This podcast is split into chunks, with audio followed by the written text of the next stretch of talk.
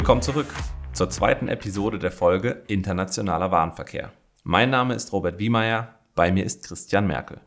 Nachdem wir in der letzten Episode über den innergemeinschaftlichen Warenverkehr, also in der EU, gesprochen haben, schließen wir jetzt mit den Besonderheiten beim Warenverkehr mit Drittländern an. Christian, was ist denn, wenn eine Ware erstmalig in den Bereich der EU eingeführt wird? Es ist ja so, dass wir eben innerhalb der EU, das hatten wir in der letzten Episode gehört, diese Zollunion haben. Das bedingt, dass wenn aber Ware natürlich aus dem Drittland rauskommt, also reinkommt in die EU, dass ähm, dann egal in welchem Mitgliedstaat die jetzt physisch gelangt, dass da eben ein einheitlicher Zolltarif gilt, also die gleichen Zollsätze für die Ware erhoben wird, ähm, egal in, in welchem Mitgliedstaat ich jetzt die Ware letzten Endes einführe. Ähm, da gibt es natürlich dann, ja, das ist dann natürlich die Außengrenze der EU, eine harte Zollgrenze. Und das heißt, für Ware, die aus dem Drittland reinkommt, und das ist auch unabhängig davon, jetzt im Vergleich zur Umsatzsteuer, ob das auf einem Verkaufsgeschäft zwingend beruht. Das kann ja auch ein Verbringen eigener Ware sein oder kann Verbringen von Ware durch eine Privatperson sein für einen eigenen Bedarf und so weiter.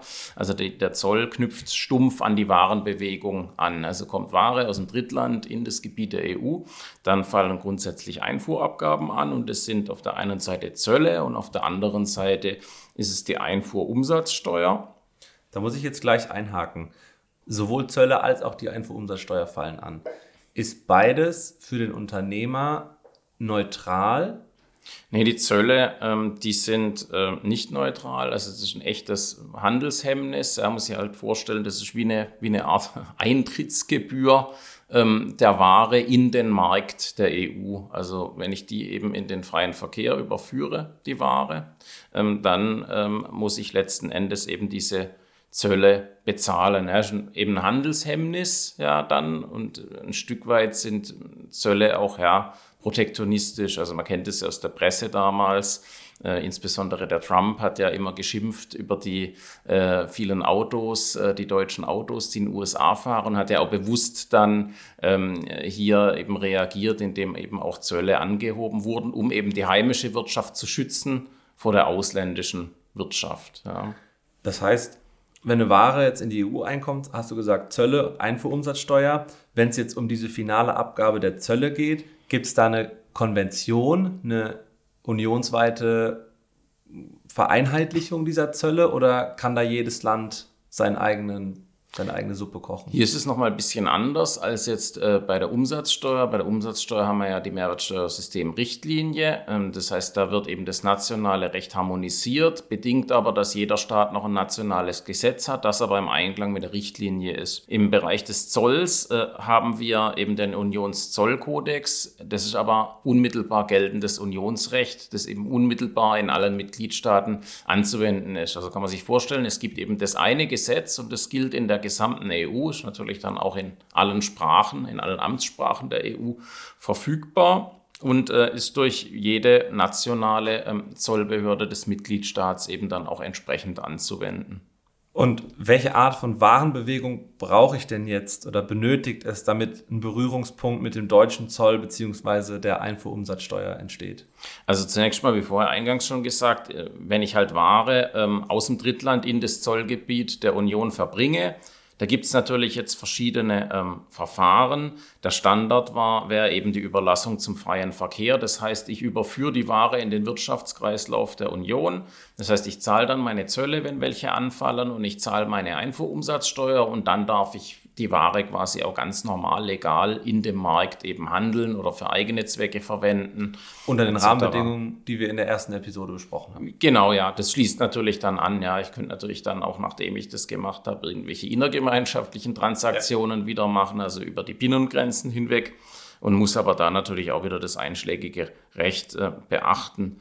Und dann gibt es eben noch weitere Verfahren, wie beispielsweise ein Versandverfahren. Ähm, das könnte ich nutzen, um, ja, sag mal, Nicht-Unionsware, also die ich jetzt auch nicht in den freien Verkehr ähm, überführen möchte, durch die EU zu schleusen, also im verblombten LKW, also meinetwegen fahre ich jetzt von der Schweiz äh, nach Norwegen, ja, sind ja beides Drittländer, fahre aber durch Unionsgebiet. Ich muss es dann nicht zum freien Verkehr abfertigen und erst wenn es dann in Norwegen ist, wird es dann in einem anderen Drittstaat und vermeide dadurch nicht, dass in der EU jetzt zusätzlich ist ja nur Transit in dem Fall, dass da irgendwas anfällt. Habe aber auch andere Dinge wie ein Zolllager beispielsweise, da kann ich eben Ware ähm, reinbringen, nicht Unionsware. Oftmals habe ich aber vorgeschalteten Versandverfahren, weil ich muss mal denken, ich habe nicht Unionsware, die kommt jetzt vielleicht über einen Hafen rein in Rotterdam beispielsweise. Ich habe mein Zolllager aber in Deutschland. Und jetzt muss ich natürlich diese Nicht-Unionsware, wenn ich sie von den Niederlanden ähm, letzten Endes ähm, hier nach Deutschland zu meinem Zolllager bringen äh, möchte, muss ich das im Versandverfahren tun. Die Ware bleibt Nicht-Unionsware und die bleibt auch, solange sie im Zolllager befindet, sich befindet, weiterhin nicht Unionsware und hat den Vorteil, dass ich zunächst, also die Ware ist weiterhin unter zollamtlicher Überwachung, keine Einfuhrabgaben bezahlen muss.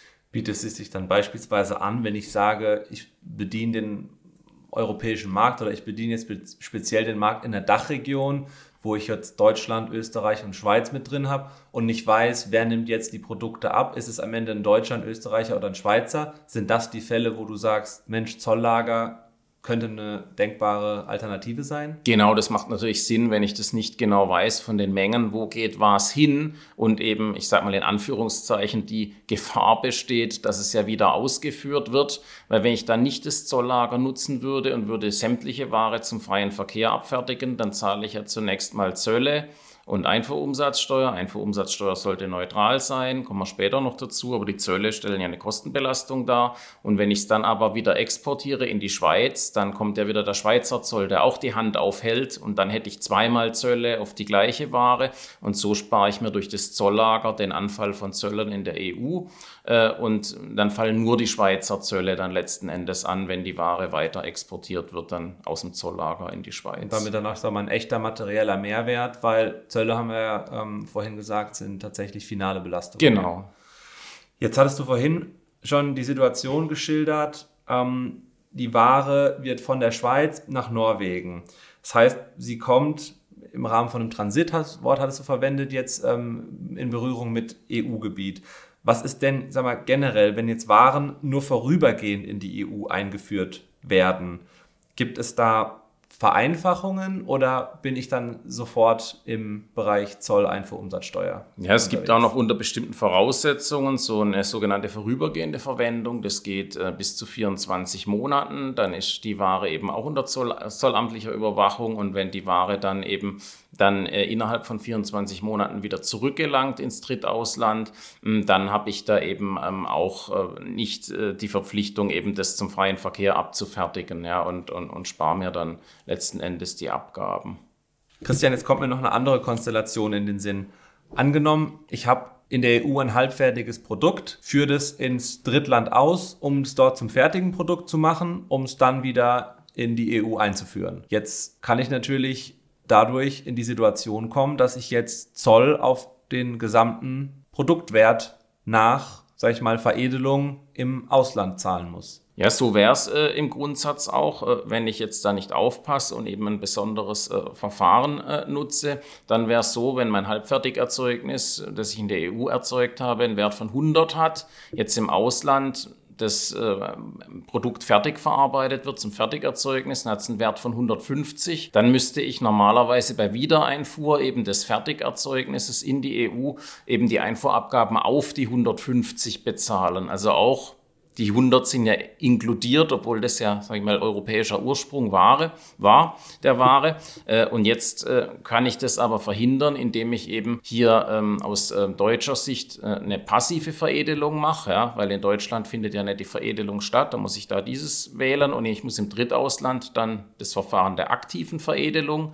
wählen. Ja, das führt dann dazu, dass in dem Drittland bei Einfuhr dieser EU-Ware eben auch nichts passiert, weil ja klar ist, dass dieser Gegenstand, das Halbfertigerzeugnis in Form eines Fertigerzeugnisses später ja das Drittland wieder verlässt. Also ist es quasi wie eine Einfuhr von einer Dienstleistung in die EU. Im Endergebnis. Ins Unreine. Im Endergebnis äh, dann ja, weil ich muss dann nur die im Drittland geschaffene Wertschöpfung von 50 bei Wiedereinfuhr des Fertigerzeugnisses in die EU versteuern ähm, und ja, habe dann natürlich eine in unserem Beispielsfall Bemessungsgrundlage, die eben nur 50 beträgt für die Einfuhrabgaben statt einer Bemessungsgrundlage von 150. Jetzt gibt es ja innerhalb der EU ein gemeinsam, gemeinsames Verständnis der Mitgliedstaaten.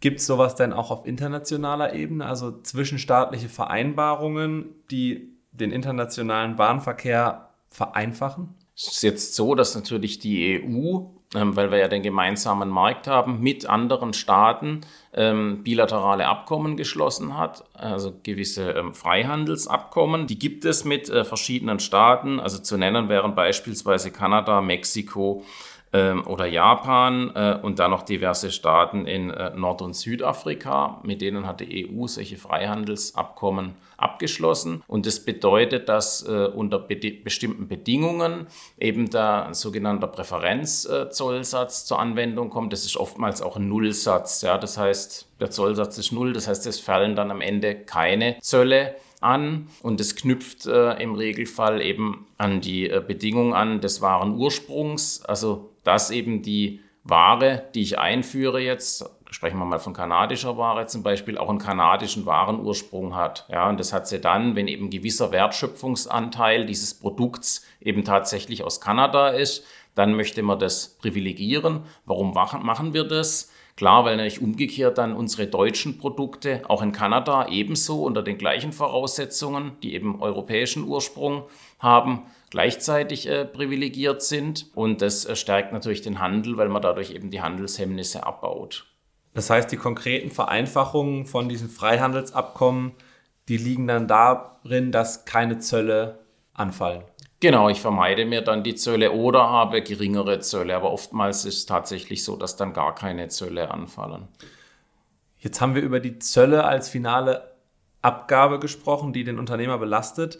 Welcher Wert wird denn für die Verzollung zugrunde gelegt? Ja, da gibt es nicht verschiedene Methoden. Wenn ich jetzt einen Warenverkauf habe, ist das schon im Regelfall der Transaktionswert. Also das ist der Preis, den der, den der Kunde letzten Endes für die Ware zu bezahlen hat. Wenn in dem Preis allerdings gewisse Kosten jetzt noch nicht enthalten sind, zum Beispiel die Transportkosten bis zum ersten Ort in der Union, oder ähm, gewisse andere warenbezogene Kosten, die nicht im Warenpreis enthalten sind, die vielleicht irgendwo anderweitig verrechnet werden, ähm, die müsste ich eben dann noch hinzurechnen. Und wie ist es bei Sachverhalten im Konzern? Also beispielsweise, wenn eine deutsche Vertriebsgesellschaft besteht, die diese Waren im ersten Moment vom Konzernunternehmen kauft, um sie dann weiter zu verkaufen? Da muss ich eben bei verbundenen Unternehmen grundsätzlich würde schon der Transaktionswert gelten. Ähm, ich muss aber dann nachweisen, ähm, dass das Näheverhältnis hier nicht zu einer Preisbeeinflussung geführt hat. Wie kann also, das denn gelingen? Also ähnlich wie natürlich das Thema, das unser Kollege Kai Schwinger könnte das jetzt besser erklären als ich. Ja. Den habe ich in der nächsten Folge zu Gast, das werde ich doch gleich mit aufnehmen. Im Bereich Verrechnungspreise gibt es ja ähm, das Gleiche, dass ich hier eben einen Fremdvergleich irgendwo ziehen muss und beim Zoll ist es so ähnlich. Da gibt es eben dann ja der Wert äh, gleichartiger Waren das wäre was, was eben in diese Richtung, Richtung geht. Es sind im Grunde ähm, ähnliche äh, Konzepte, weil es ja auf den gleichen wirtschaftlichen Überlegungen beruht. Ja. Es geht einfach darum darzulegen, dass der Preis nicht durch die Verbundenheit der Unternehmen beeinflusst ist, sondern Preis ist, den durchaus eben auch fremde Dritte miteinander vereinbart hätten. Das heißt Steuersparmodell, niedriger Zollwert, um Zoll zu sparen, äh, ganz klar nein.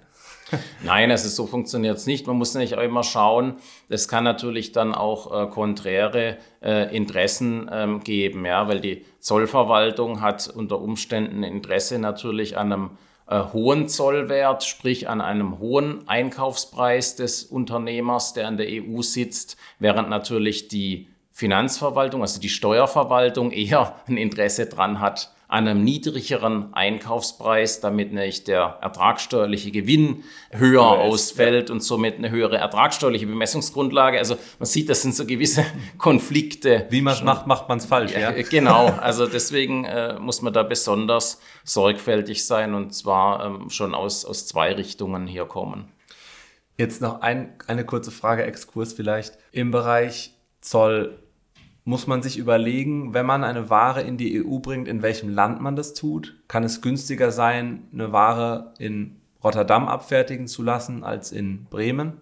Also grundsätzlich äh, nein, weil wir haben ja das einheitliche Zollrecht, also den Unionszollkodex, und der ist ja in allen Ländern gleich. Es kann natürlich sein, hm, das hängt dann aber äh, davon ab, wie eben die Zollverwaltung im jeweiligen Land tickt, dass manche, die eben äh, Mitgliedstaaten, die eben sehr viel Handel treiben oder eben auch über sehr große Seehäfen verfügen, dass da vielleicht die Zollverwaltung etwas kooperativer ist. Aber ich denke, am Ende ist es immer eine Einzelfallsache. Also kann man so pauschal jetzt gar nicht sagen. Mhm. Verlassen wir die Zölle, gehen wir kurz zur Einfuhrumsatzsteuer als zweiten Bestandteil vom internationalen Warenverkehr mit Drittländern. Die Einfuhrumsatzsteuer, hast du vorhin gesagt, ist keine echte Belastung für Unternehmen. Genau, das ist richtig. Die Einfuhrumsatzsteuer ist so grundsätzlich auch, wenn ihr Umsatzsteuer auf einen anderen Wareneinkauf, den ich jetzt lokal beispielsweise tätige, bin ich normalerweise als Unternehmer grundsätzlich berechtigt, diese ähm, Einfuhrumsatzsteuer als Vorsteuer abzuziehen, setzt allerdings voraus, ähm, dass ich als Unternehmer natürlich die Ware für mein Unternehmen beziehe und dass ich im Zeitpunkt der Einfuhr die Verfügungsmacht an der Ware auch habe. Wie kann ich das sicherstellen, insbesondere die Verfügungsmacht? Das ist wieder was, was wir vorher oder auch in der ersten Episode ähm, hatten. Es liegt letzten Endes daran, ähm, wo auch der Ort der Lieferung ist, weil dort auch dann der Zeitpunkt der Lieferung fingiert wird. Es richtet sich nach den umsatzsteuerlichen Ortsbestimmungsvorschriften. Und die wiederum ähm, hängen natürlich auch davon ab, wie ist die Transportveranlassung ausgestaltet, was sich oftmals den, aus den vereinbarten Incoterms ergibt. Und wer ist eigentlich verpflichtet, die Ware einzuführen. Also diese Sachen im Zusammenspiel sind letzten Endes die Tatbestandsmerkmale, die bestimmen, welche Ortsbestimmungsvorschrift zur Anwendung kommt. Und daraus weiß ich dann, geht die Verfügungsmacht schon mit Beginn der Beförderung Versendung auf den Erwerber über. In dem Fall kann natürlich nur der Erwerber die Einfuhrumsatzsteuer als Vorsteuer abziehen oder ähm, geht letzten Endes die Verfügungsmacht ähm, erst nach Einfuhr der Ware ähm, auf den Erwerber über. Dann ähm, kann natürlich nur der Lieferant die Einfuhrumsatzsteuer als Vorsteuer abziehen. Da gibt es aber doch dann wahrscheinlich auch einen Liquiditätsnachteil, weil ich die Einfuhrumsatzsteuer ja wahrscheinlich nicht dort abführen muss, wo ich auch meine Voranmeldung einreiche. Ich denke nicht, dass ich das lokale Finanzamt über meine Einfuhr informieren muss, sondern das wird ja beim Zoll dann liegen. Richtig, genau. In Deutschland ist es jedenfalls so, ähm, dass es hier ein Auseinanderfallen gibt, weil die Einfuhrumsatzsteuer wird mit den Zöllen eben von der Zollverwaltung ähm, erhoben und ähm, die, der Vorsteuerabzug, also auch der Einfuhrumsatzsteuer, das läuft beim Finanzamt, im Regelfall nachgelagert. Es gibt natürlich eine Möglichkeit, das letzten Endes zu verzögern beziehungsweise die Zahlung eben hinauszuschieben. Das ist, wenn man ein sogenanntes Zollaufschubkonto hat, dann muss man eben die Einfuhrabgaben erst später äh, bezahlen und der spätere Zeitpunkt liegt nach dem Abgabezeitpunkt der Umsatzsteuervoranmeldung. Das heißt, in dem Fall hätte ich dann jedenfalls äh, durch die, für die Einfuhrumsatzsteuer hier ähm, keinen Liquiditätsnachteil, weil ich die dann sogar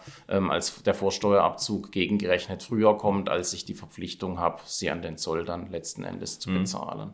Gibt es weitere Voraussetzungen, die nennenswert sind für die Neutralität der Einfuhrumsatzsteuer?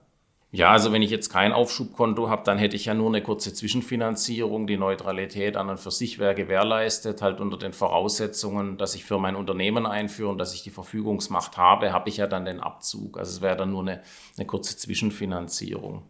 Christian, kann eigentlich jeder x-beliebige Unternehmer jetzt Waren in die EU einführen?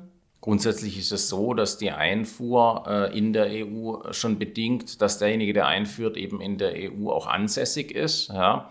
Das heißt jetzt nicht, dass es ein Drittländer jetzt gar nicht könnte, aber er kann es halt nicht alleine. Er braucht dann einen sogenannten indirekten Stellvertreter und der äh, muss in der EU sitzen und der wird dann Gesamtschuldner mit dem Drittländer, weil die Zollverwaltung will einfach sicherstellen, dass sie letzten Endes ihren Anspruch auch gegenüber jemandem durchsetzen kann und das setzt natürlich voraus, dass der greifbar ist und deswegen wird eben immer auf einen zurückgegriffen, der eben in der EU sitzt. Es gibt nur in der Schweiz, also für welche die nahe am Grenzgebiet ansässig sind, gibt es noch diverse Ausnahmeregelungen, aber sonst ist der Grundsatz ganz klar, ähm, der, der einführt, muss eben in der EU ansässig sein. Ist er selbst nicht, ähm, braucht er eben indirekten Stellvertreter, der ein, ansässig ist.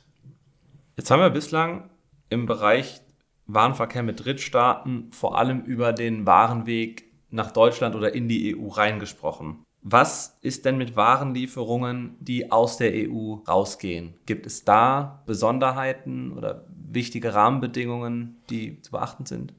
Ist natürlich so, ähm, Ausfuhrzölle gibt es jetzt keine, ja, zum Glück, weil das wäre wieder, würde man die eigene Wirtschaft schädigen. Einzige Sinn, sowas zu machen, wäre, wenn man jetzt ja, gewisse Produkte hätte, wo man sagt, nee, die brauchen wir alle nur für unseren Markt. Ja, wir wollen gar nicht, dass es eben exportiert wird, dann würde man sowas verhängen, aber das werden gegenwärtig keine erhoben. Man muss es aber natürlich auch ähm, aus umsatzsteuerlicher Sicht ähm, betrachten, wenn ich eine Ausfuhrlieferung ähm, habe, dann wird auch hier die Steuer freigestellt, also wie wir das bei der innergemeinschaftlichen Lieferung schon gesehen haben, weil ich ja im anderen Land, also im anderen Drittland in dem Fall, eine Einfuhrumsatzsteuer habe. Und sonst hätte ich ja eine Benachteiligung unserer Wirtschaft, ja, also beispielsweise der deutschen Wirtschaft, wenn hier deutsche Umsatzsteuer auf dem Produkt äh, drauf wäre und dann noch ausländische Einfuhrumsatzsteuer draufkommt und am Ende hätte ich halt dann einen Endverbraucher, der das kauft, dann hätte ich eine doppelte Belastung mit Umsatzsteuern. Das möchte ich nicht und deswegen ist es international so. Also gibt es auch ähm, gewisse ähm, vereinheitlichte äh, Regeln, also der OECD, ähm, dass man hier ähm, auch das äh, Bestimmungslandprinzip hat. Also das Ursprungsland im Regelfall regelmäßig eben das steuerfrei stellt als Export- bzw. Ausfuhrlieferung und äh, im Bestimmungsland eben dann ähm, Einfuhrumsatzsteuer durch die Zollbehörden erhoben wird. Und ähm, umsatzsteuerlich brauche ich halt auch hier wieder einen Nachweis, wie wir es auch im innergemeinschaftlichen Warenverkehr hatten. Und ähm, da ist hier jetzt ja tatsächlich etwas einfacher, weil wenn ich die Ware zur Ausfuhr anmelde, bei meiner Ausgangs, äh, bei meiner Ausfuhrzollstelle, dann äh, bekomme ich automatisch, wenn die Ware die EU ähm, verlassen hat, das letztendlich dokumentiert es die Ausgangszollstelle, also ein zweistufiges ähm, Ausfuhrverfahren, was bei physischem Warenaustritt aus der EU ich dann automatisch einen sogenannten Ausgangsvermerk bekomme. äh, wo man die Zollverwaltung ähm, dann bestätigt, dass die Ware das Gebiet der EU verlassen hat. Und das ist für Umsatzsteuerzwecke gleichzeitig mein Ausfuhrnachweis, dass ich eben auf die Lieferung keine Umsatzsteuer erheben muss. Jetzt hattest du gerade über den Regelnachweis gesprochen. Haben denn auch die Incoterms bei Ausfuhrlieferungen eine besondere Bedeutung?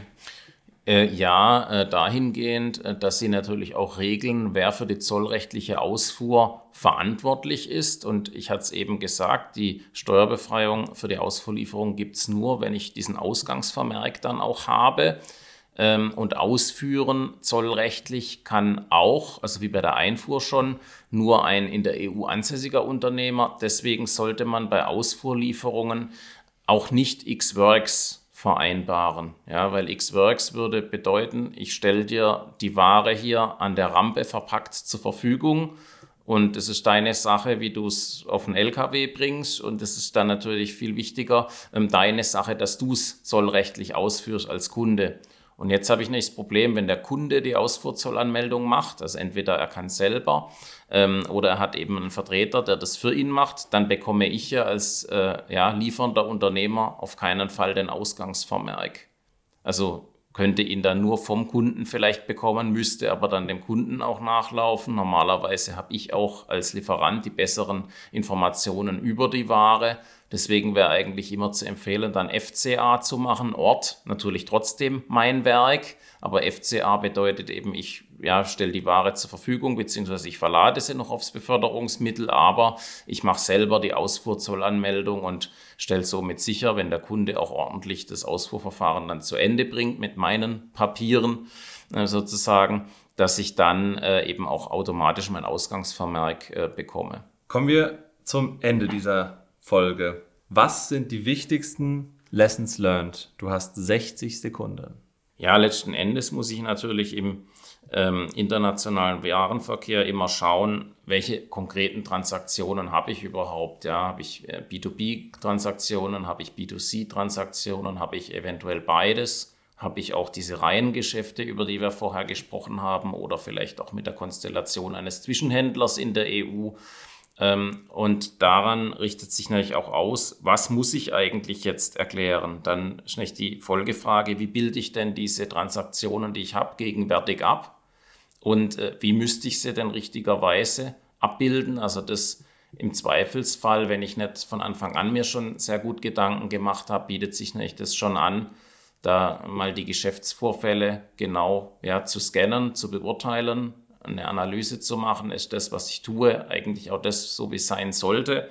Im Ergebnis steht es im Einklang und habe ich eventuell hier einen Anpassungsbedarf oder auch ja, bei meiner Organisation, da hängt ja vieles dran. Also mein Vertrieb muss ja wissen, was er tut oder wenn ich einkaufe, muss auch mein Einkauf wissen, was er macht und was er vereinbart und welche umsatzsteuerlichen oder jetzt am letzteren Fall zollrechtlichen Implikationen solche Vereinbarungen wie beispielsweise auch Incoterms haben können.